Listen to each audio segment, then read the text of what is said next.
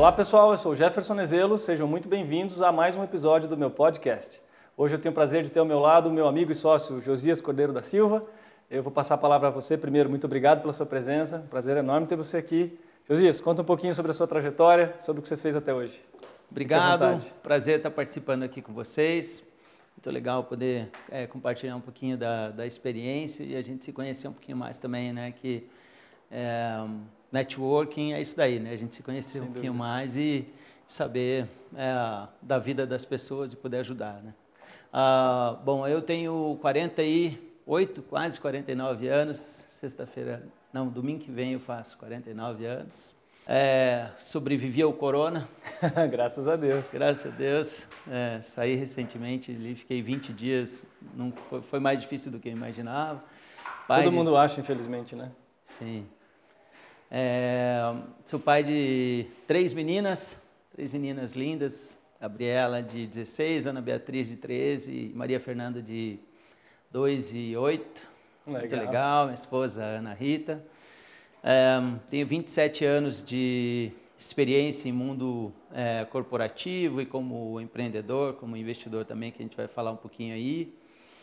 E é isso, sou, sou atleticano. Sofredor. Sofredor. Faz parte, né? Faz parte. Tá certo. Muito bem, Josias, muito obrigado mais uma vez. É, com toda essa experiência de trabalho, você já passou, eu diria, por todas as fases é, de uma vida empresarial. Você já foi executivo é, de grandes empresas, já trabalhou em vários lugares, já empreendeu e ainda empreende, é, já investiu e ainda investe. E você tocou num ponto rapidamente no início sobre o networking. Qual é a importância para você, ou que você acha que tem de importância num networking qualificado, seja para a vida pessoal ou profissional? Olha, eu acho que é de uma importância gigantesca. Né? Eu sempre prezei muito isso. A minha, minha primeira empresa era a JCS Network e que a, a minha primeira visão era ajudar as pessoas no networking delas, porque porque acontece muito, até hoje acontece dessa forma, a pessoa acaba, sei lá, se desligando de uma empresa ou de algum projeto e ela tende a procurar as pessoas, mas ela só Perfeito. procura as pessoas naquele momento e muitas vezes não é por mal. Você o cara se debruça de tal forma, no tal do foco que a gente fala, baixa a cabeça e sai trabalhando e esquece da vida. Uhum. E networking não é assim.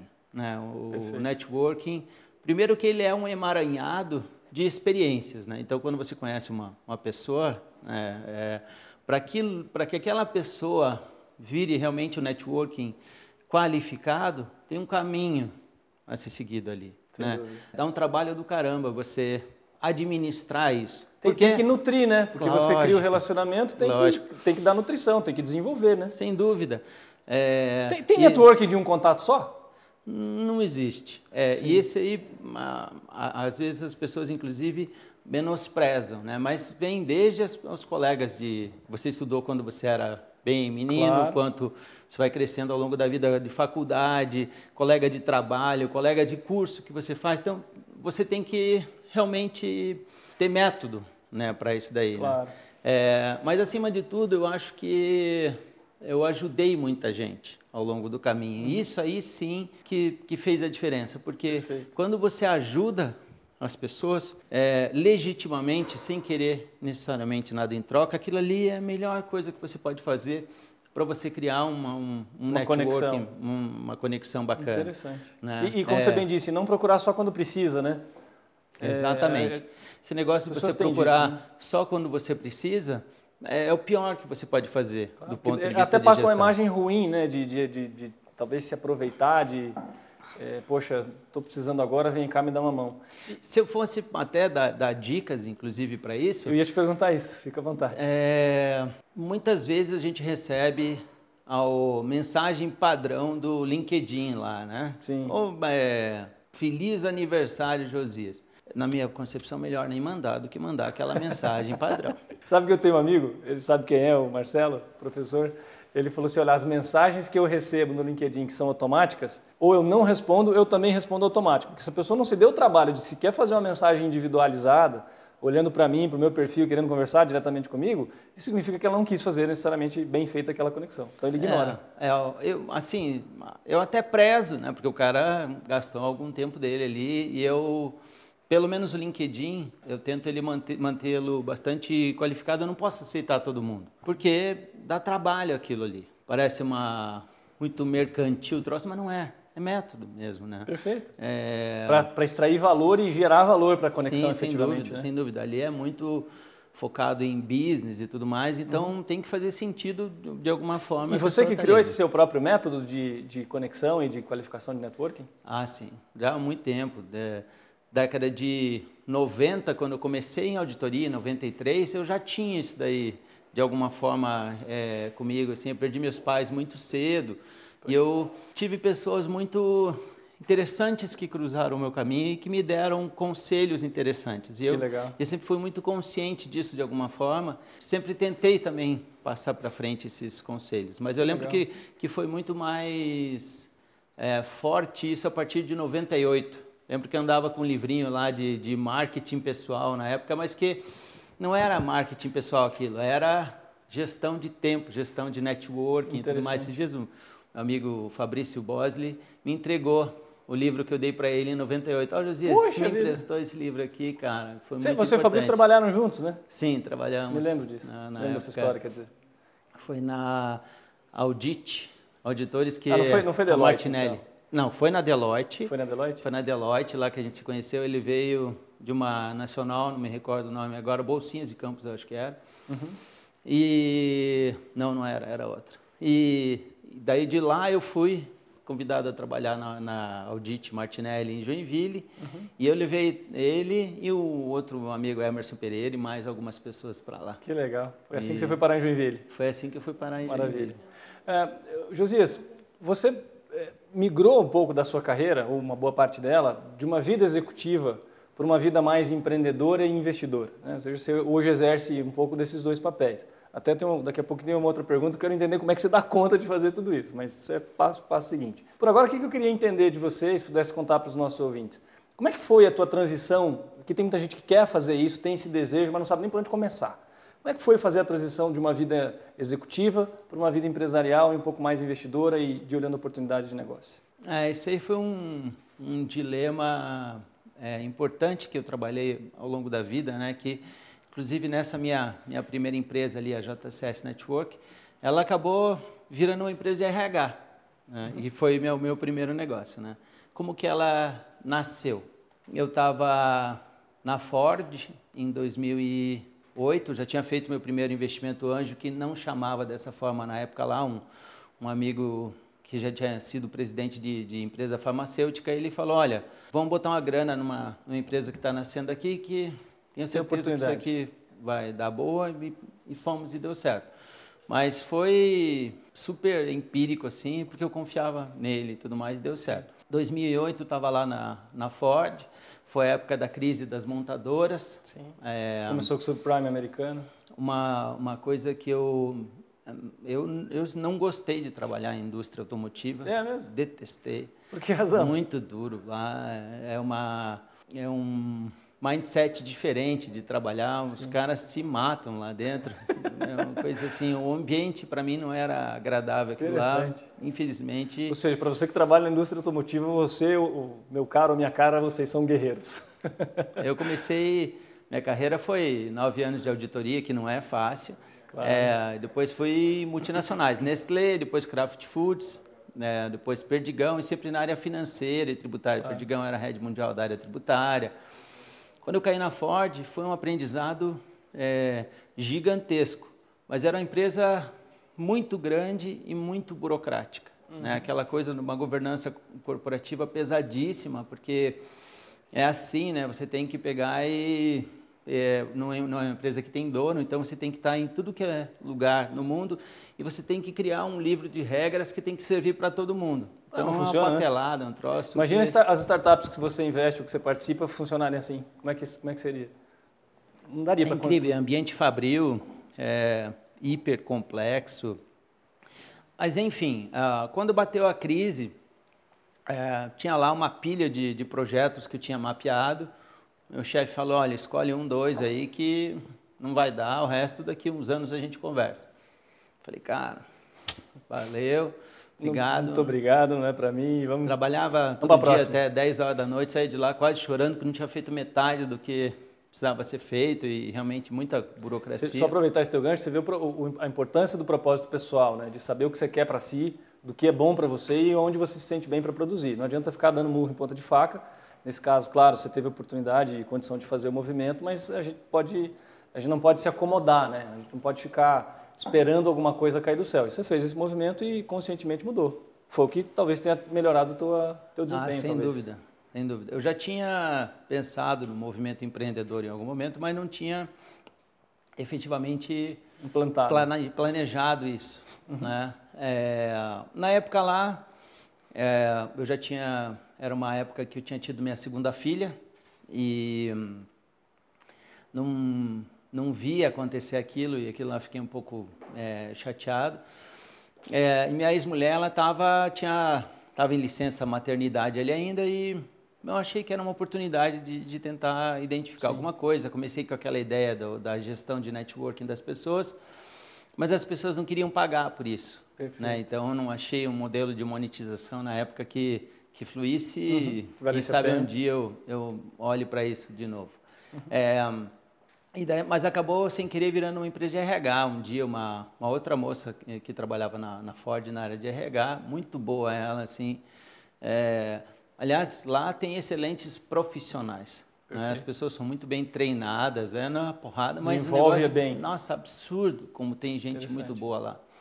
É, e daí ela queria sair também porque tinha tido filho e aquele ambiente era, era muito complexo para ela. Claro. E daí ela pediu ajuda para indicar o, o currículo para algumas, algumas empresas e tudo mais. E é, eu tive a sorte de indicar para um monte de gente e um monte de gente chamou ela. Interessante. Né? É, Ou seja, já era o teu networking funcionando. Ah, sim. É, eu trabalhei em grandes empresas né? Uhum. e, e é, conhecia vários headhunters e eu mantive claro. aquele relacionamento. É, era uma coisa que é, Mais uma dica do que a gente falou agora há né? pouco. Desenvolver networking significa nutrir a relação. Não é porque você precisa ou pode obter alguma coisa daquela, daquele contato que você simplesmente vai tentar buscá-lo quando precisar. Se você não precisar e desenvolvê-la, é que quando você precisar talvez aconteça. Pois é, foi meio instintivo, né? Isso que aconteceu ao longo do tempo. Eu acho que sempre Perfeito. foi um pouco natural. As pessoas que me conhecem, elas, elas sabem disso, que às vezes eu deixo minhas coisas de lado para fazer as coisas dos, do, outros. Do, do, dos outros. Mas lá foi interessante que daí é, aconteceu tudo aquilo e daí a gente foi almoçar lá na, na, na Ford mesmo e ela falou poxa, mas devia fazer isso profissionalmente, que você é bom, Como né? um negócio. Eu falei, nossa. Ah, foi daí e que surgiu a. Eu estava fazendo já um coaching específico para tentar identificar aquilo que eu, que eu gostaria de fazer. Uma coisa era muito clara para mim: eu não queria trabalhar com finanças, que era a minha área. Que engraçado, não obstante você ter trabalhado uma vida. É onde eu era melhor, nisso. é onde eu poderia ganhar muito mais dinheiro. Que, que interessante. É, mas primeiro porque eu sabia que eu ia continuar na vida executiva ainda. Claro. Tinha essa, essa possibilidade de continuar na vida executiva e se eu estivesse prestando um serviço na área que eu atuo, poderia ter algum conflito de interesse. Então, claro. eu pensei nisso, mas também é porque eu trabalhava muito com a área tributária. Cara, é, não é fácil é lidar com tributos, né? difícil, né, cara? Que propósito é, que eu é posso puxado. ter ali? Poxa, Ainda mais no Brasil, né, Josias? que eu vou emitir mil nota fiscal hoje. cara, é, é, um propósito complicado, né? Claro. Então, é, tinha uma, uma, essa coisa de propósito. Depois que eu, que eu, que eu é, saí da Ford, ainda tive uma, fiquei nove anos numa posição executiva aqui na, na Gemalto, uma empresa francesa de tecnologia. Uhum. Tinha uma posição lá que ela me incomodava muito, que era de um de uma pessoa que ficava lidando no arquivo morto lá o dia inteiro, cara. Sim. Era um mirim desses que... Sim, que tipo é, jovem aprendiz? Jovem aprendiz, isso. Uhum. É, mas, cara, propósito que dava naquilo. Você não via né, valor naquilo? Nossa, eu achava aquilo terrível, que, né? que, que, que o menor estava aprendendo cuidando do arquivo morto, né? E daí um dia, me, me, a gente estava contratando uma, uma nova pessoa eu falei, não, chama esse, esse guri aqui que eu vou falar com ele. Não é possível, cara, isso aqui eu preciso falar alguma Você estava indignado com o aprendizado Pois é, molecada. e, e daí eu mudei o, a forma de pensar daquela vaga ali. Também foi na hora, meio que na hora, assim. É, virei para ele, amigo, seguinte, a sua, a sua é, propósito aqui não é só ficar mexendo com essas notas fiscais e arquivo o dia inteiro, não sei o quê. É você pegar e aprender a fazer isso aqui da melhor forma possível para que a próxima pessoa que vier não sinta tanto impacto Uhum, perfeito. quanto você está sentindo agora. Porque é uma, uma posição que ela é simples, ela é burocrática e tudo mais, então aprenda Você a fazer. estabeleceu um propósito diferente Sem daquele dúvida. que ele tinha ali. E eu virei para ele e falei, olha, faça, aprenda a fazer diferente, que eu não consegui. Eu, você é o chefe, seu chefe, eu não consegui. Então faça, você Faça aprenda, você. vá lá e faça. Cara, esse piá virou um monstro. Ele me falava, não, aprendi agora que não sei o quê, fui na empresa tal. Sabe quando você aposta nele, Que dá legal. tempo e faz não sei o quê? O Pierre virou um monstro. Ele falou, não, agora cabe não sei quantas caixas mais, não sei o quê, vamos trabalhar para digitalizar em não sei quanto tempo. Pô, você revolucionou a ca- a cabeça do moleque. Sim, e foi assim, não foi super planejado isso aí. Foi um dia que eu estava muito. Mas isso é muito da tua aquilo lá. característica, né? De conseguir de, de fazer as pessoas pensarem e ajudá-las a, a desenvolver, se desenvolver. E daí, dali para frente, melhores. a gente colocou aquilo lá dentro da, da, da Gemal, tem muita coisa. Né? E, foi muito legal, criamos uma, um, um time muito forte nisso. Né? Tanto é que, é, não tenho vergonha de falar, não, no final da minha vida executiva lá, é, eu diria que eu trabalhava efetivamente umas três horas por dia. O resto eu ficava catando o que fazer. Então, ou seja, eu já estava. O meu time já era tinha muito bom. vencido o prazo, tinha que empreender mesmo, foi a oportunidade que. Então, mas ah, ó, eu Empreender pulei, em definitivo, isso. né? É, eu pulei, é, em- empreender em definitivo. É, só para terminar, concluir rapidinho a, a pergunta que você tinha feito lá. Claro. Na, na Ford, né, eu estava naquela, é, fazendo um coaching específico disso, né, de, de, de para entender o que, que eu queria fazer. Eu não queria fazer relacionado a finanças, porque aquilo lá é, é difícil. É uma área chata E- pra caramba. Deve ter sido uma mudança muito dolorida, eu acho também, né? Pelo, pelo dolorida no sentido de, puxa, vou jogar fora, deixar para trás tudo que eu construí nessa carreira e nessa capacidade e no fundo não é com isso que eu quero trabalhar. Então, mas eu tinha, fácil, né? eu tinha, é, assim, eu tentei antes de empreender achar uma posição executiva aqui em Curitiba. Uhum. Mas eu estava muito graúdo lá. Esse negócio de você seguir carreira em multinacional e ainda mais em automotiva, você tem um monte de benefícios. Os caras te cedem carro, dois carros, eu não sei o quê, um bônus enorme. Vira, vira uma acomodação, né? Pois é, aquilo lá te escraviza. Olha, Né? que interessante. É, E a vida de empreendedor é completamente oposta Ah, a isso, né? Completamente oposta. Não tem nada a então, ver. você não pode ficar escravo daquilo lá. Né? Então, daí quando, quando eu fui seguindo no, no coaching ali, principalmente depois desse insight ali que tive com- junto com a, com a menina ali naquele almoço, pô, vou pensar nisso. E daí é, comecei a listar as pessoas que eu tinha ajudado a conseguir emprego. Uhum. Né? E foi uma lista enorme. Tinha pessoas que eu tinha ajudado já duas, três, quatro vezes. Olha só. Que eu levei comigo, que eu ajudei de Você alguma já, forma. você já era um headhunter sem saber. Pois é, na verdade sem- eu era um job hunter. Um job hunter, tá certo. Eu pegava uma pessoa que não estava feliz onde ele estava e daí arrumava Levava alguma coisa. lugar. Eu tentei ser headhunter, a, a primeira, É mesmo? a primeira foi ser headhunter, mas é, por algumas razões eu não segui. Não rolou. Um, primeiro porque virei para uns amigos meus e falei, deixa eu fazer umas posições de graça para você, para eu entender como é que é esse negócio. A pessoa ela queria contratar um astronauta e queria pagar milão. e eu não sabia. Olha, quem está ouvindo isso aqui e entender um paralelo ou ver qualquer realidade no dia a dia, não é verdadeiro. Imagina. É verdadeiro. Mera é. coincidência, isso não acontece no dia a dia. É a, su essa é, é a pessoa, over, assim- o overqualification né, na hora de, de contratar e o underpayment na hora de pagar. Né? Pois é. E eu não sabia onde é que estava esse astronauta. Precisava de, um- de uma Ele não inteligência. existia, né? Não, até existe, cara. Não é necessariamente o troço que você acaba indo para o meio termo, né? Claro. Mas eu não tinha essa inteligência de mercado. Então eu precisava ter uma pessoa de inteligência de mercado, eu precisava ter skills ali que eu não tinha e eu não estava afim de ter aquele custo naquele momento. Perfeito. né? Então eu Aí você abandonou e falou, bom, não é aqui que eu vou empreender. Eu tinha feito no passado é, uma empresa de outplacement outplacement chamada DBM, um processo e que o começo foi bom ali currículo, não sei o quê, mas na hora de indicar o currículo para empresas, ah, tá ali meu banco de dados, usa como quiser. Cara, Puxa. não funciona. Então daí eu pensei, não, eu quero trabalhar justamente na ponta que esses caras não são bons. No final, pegar esse cara e apresentar para uhum, uhum. Colocar na, na porta do gol, na boca do gol. E funcionou super bem. É, tinha que sim revisar currículo e uma série de coisas, porque nessa revisão de currículo ali você faz o cara relembrar as coisas e, claro. e colocar foco. E aí foi, puxa, cresceu absurdamente. Comecei trabalhando só no risco, é, 100%. Corajoso, hein? Sim, ah, só no Success é, Fee. Pois é, é que também não tinha outra forma de fazer, uhum. é, porque eu também estava aprendendo. Né? Claro. Então, esse, se, esse, se eu... é, esse, é, o preço do aprendizado, eventualmente, ah, né? Você precisa ganhar cancha, né? Como a gente disse. E, mas eu tive sorte, porque em duas, três semanas já tinha umas 40 pessoas é, e cara muito graúdo. Se eu cobrasse, certamente esses caras não iam vir. E se eu cobrasse, eles iam me cobrar muito mais por um troço que eu não sabia direito nem como é que eu ia entregar. Né? Então, ah, eu fiz um plano de negócios. Não... Cara, só, só é... aproveitar para os dias de hoje. Isso tem a ver com validar a solução.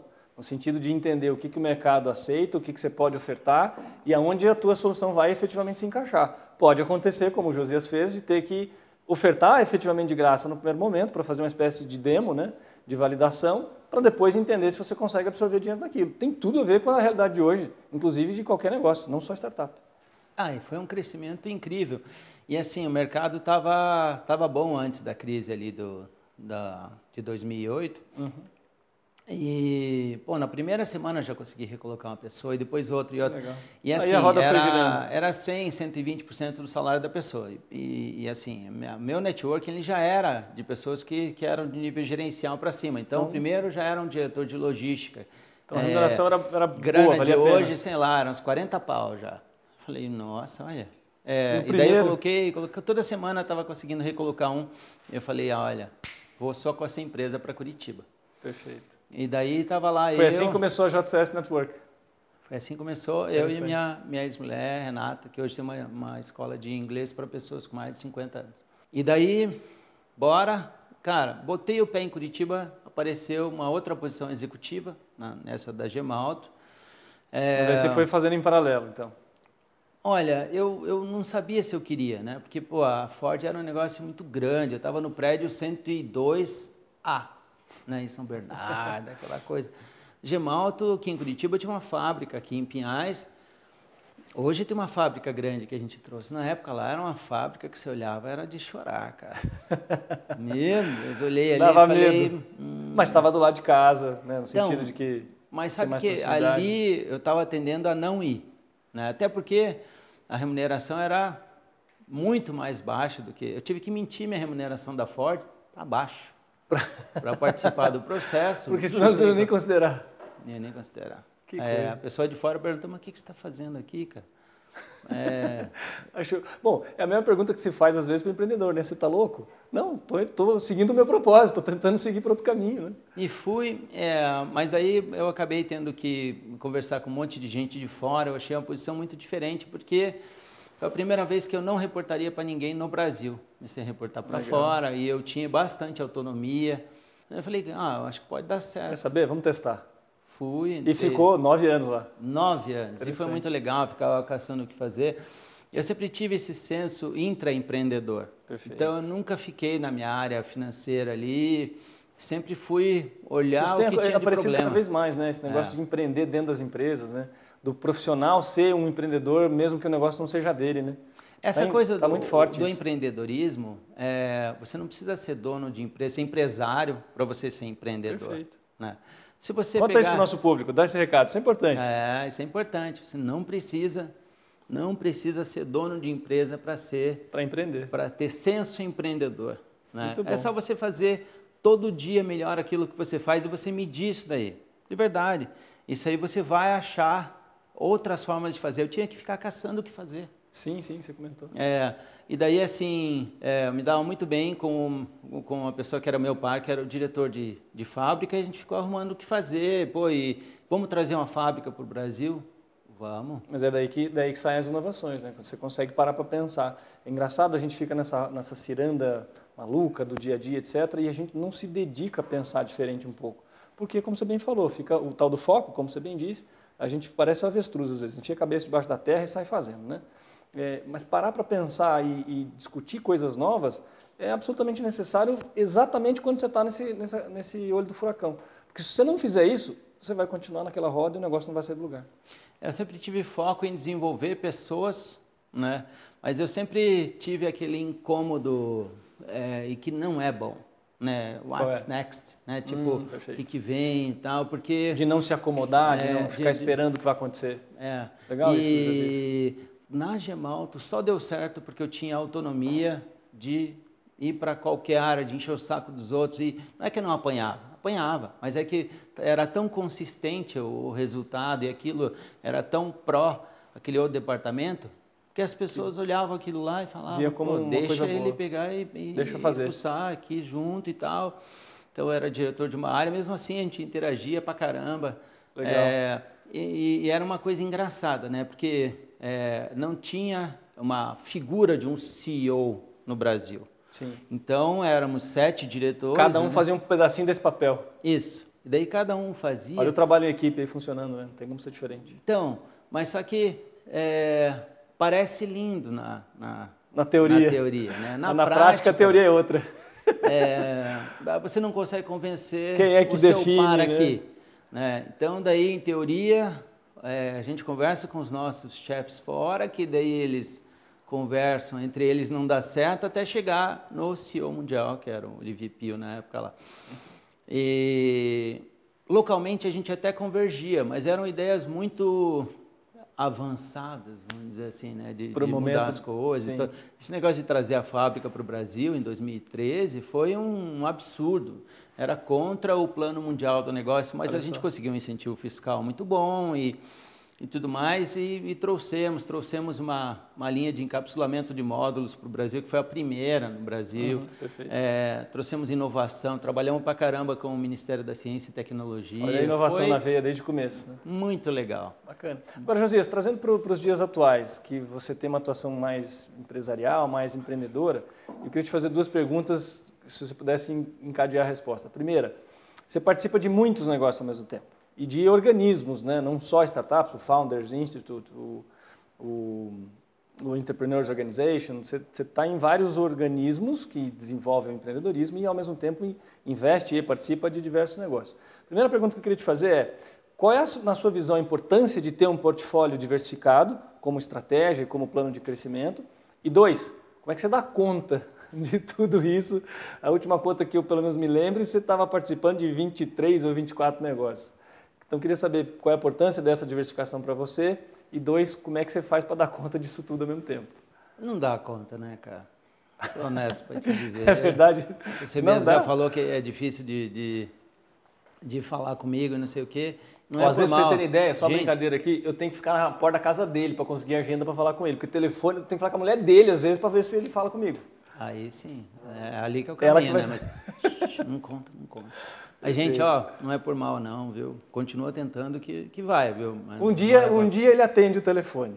É... Mas bom, não dá conta. É não, não, não, dá conta. Não tá. dá, tanto é e aí que... tem que fazer o quê? Confiar nas pessoas. Você tem que confiar nas pessoas. Ah, e é muito difícil. No fundo, você... a gente dá a volta, dá volta, dá volta, mas cai no mesmo lugar. Tem que confiar nas pessoas, tem que desenvolver gente, tem que trazer pessoas boas. E é muito difícil você fazer a delegação integral, porque as pessoas não Sim. vão pensar como você, né? E, e não vão e, fazer como você, né? E, e talvez e tá tudo bem, né? Fazer o quê? É, e talvez até faço e melhor do que você. Né? Exato. Né?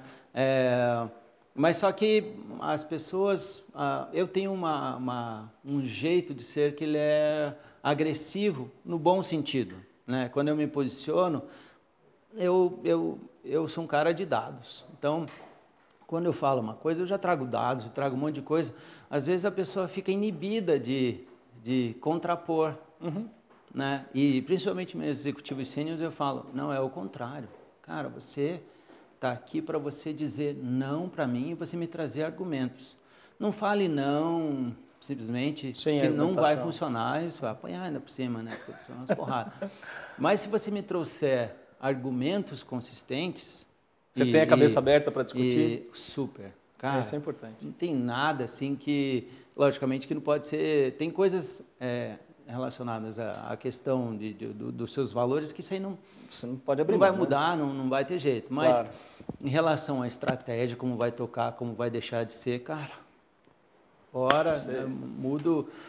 é, Você dá liberdade também, você ajuda com que o empreendedor tento- faça o papel dele. tento o máximo possível. Legal. Tem reuniões que eu não participo porque eu atrapalho. Interessante ter essa consciência. É, porque Às vezes a gente acha que vai querer resolver tudo, né? Participando de tudo, metendo a mão em tudo, vai ajudar alguma coisa. E você está Pois é. coberto de razão. Tem coisas que é melhor não estar lá porque não vai agregar nada. Cara, é, eu, eu, eu sou criativo demais. Então, é, uma Isso vez é que está definido o negócio, Reconheço o, bem em o você. melhor, o melhor é você deixar as pessoas tocarem, cara, porque senão eu vou querer criar em cima daquilo ali Claro. E às vezes atrapalha, às vezes não precisa. Uhum. né? Então, nesse sentido aí, as pessoas têm que pegar e me, me, me, me tesourar. né? Então, é, comecei respondendo o, o, o final, né? mas e como que eu cheguei nesse, nessa coisa do, do investimento ali? Né? Em 2017, 16, a Gemalto estava com as ações é, caindo bastante mundialmente por, por ser muito focado em, em fábrica. Era uma empresa de tecnologia que tinha fábrica, né? fazia o chipzinho que você coloca no celular, cartão bancário.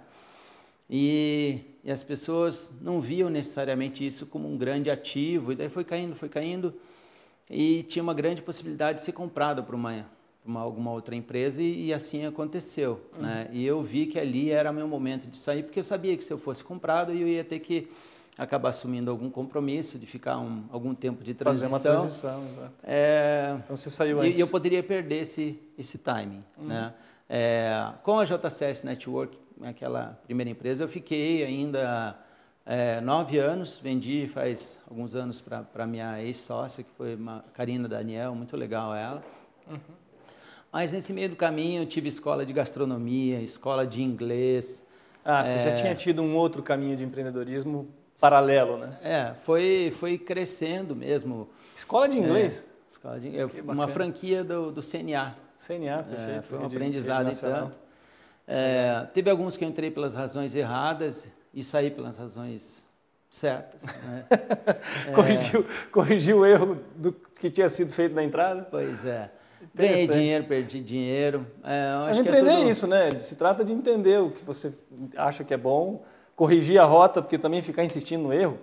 Acho que na vida executiva isso é ruim, mas na vida empreendedora isso é mortal. Porque na vida executiva, independentemente de você insistir no erro, você ainda tem lá a sua posição às vezes garantida, se entregar algum resultado, ainda tem salário. Na vida empreendedora, não. Se você insistir no erro e não conseguir mudar, você pode literalmente quebrar, acabar com o negócio, ferrar a tua vida. Ah, Importante teve- ter essa consciência de mudar, né? Teve umas aí, uma especificamente, que eu saí e deixei muita grana para trás. Mas é porque não ia funcionar, porque com aquele sócio naquele momento ali, não, a gente não, não batia Não colava. E, e a coisa só ia piorar. Né? Então, não vou contar especificamente desse caso, Uhum. Claro, não vai dar sem tempo. problema. E daí, dali, saí em 2017, ah, e daí aconteceu o negócio. de- Eu já- estava no Curitiba Angels, que é, que é uma- um grupo de investimento anjo aqui de... Sim. O Leonardo, o Genotti teve nesse, tá nessa temporada, já foi entrevistado também. É, o Obrigado, Léo, Léo. cara foi meu grande professor em investimentos, eu falo para ele, ele é um Legal. cara muito ponderado e que ele tem a, não tem respostas, ele tem as perguntas certas. O que eu gosto dele é isso aí. Interessante. É, Saber perguntar, né? é, é porque a gente nunca vai saber mais do que aquelas pessoas que a gente está investindo. Eles sempre vão saber conhecimento específico é, mais do que você. Né? Então, Tem que saber perguntar para você eles o que que eles não estão saber- pensando, né? É, você tem que tem determinados parâmetros ali, né, que você identifica e que você é, trabalha, né, para investir, né? Mas talvez a gente fale Claro. disso é, daqui a pouquinho, mas que é muito mais você apostar nas pessoas, muito mais no, no jockey do que no, no, no- no cavalo, cavalo. né? O, Aham. o próprio Léo é, costuma falar isso, né? E, e aquilo ali começou a fluir. Eu comecei nessa de, de investimento por conta do é, também de, de um networking com, com empresários. Uma coisa que acontece na vida executiva é que você fica com um baita de um, de um networking mais de executivos. Não de empresários, e não, não de empreendedores. de donos de empresa e de empreendedores. Exato. Então, quando, em 2017 eu senti Parece muito uma bolha, isso. né? Fica meio fechado. Eu tive que me desconstruir construir de novo. Uhum. E a melhor forma que eu achei era estando próximo dessas pessoas. Claro. Né? Tanto do empreendedor, aquela pessoa que estava começando, quanto do é, investidor que estava indo para colocar é, grana naquela empresa. Era, um, era um, uma coisa diferente. E, puxa, foi super acertado.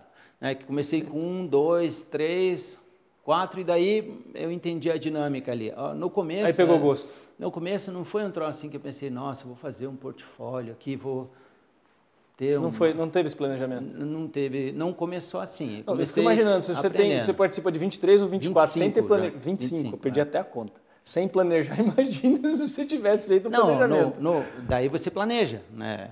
Lá pela quarta, quinta, eu entendi e, e o, o investimento anjo, ele é um negócio que ele é multiplicação de capital. Né? Então, você vai botar 10 mil, 40 mil, 100 mil numa empresa e você tem que pensar quantas vezes eu vou ganhar, é, multiplicar esse capital ao longo do tempo uhum. né? e olhar isso aí em relação a alternativas que existem por aí. Né? Os rentistas hoje, com esse juro baixo, os caras estão tudo se coçando para ir para claro. algum tipo de oportunidade claro. nesse sentido. Na época lá, pô, sei lá quanto era a Selic, 10, 12, era alto.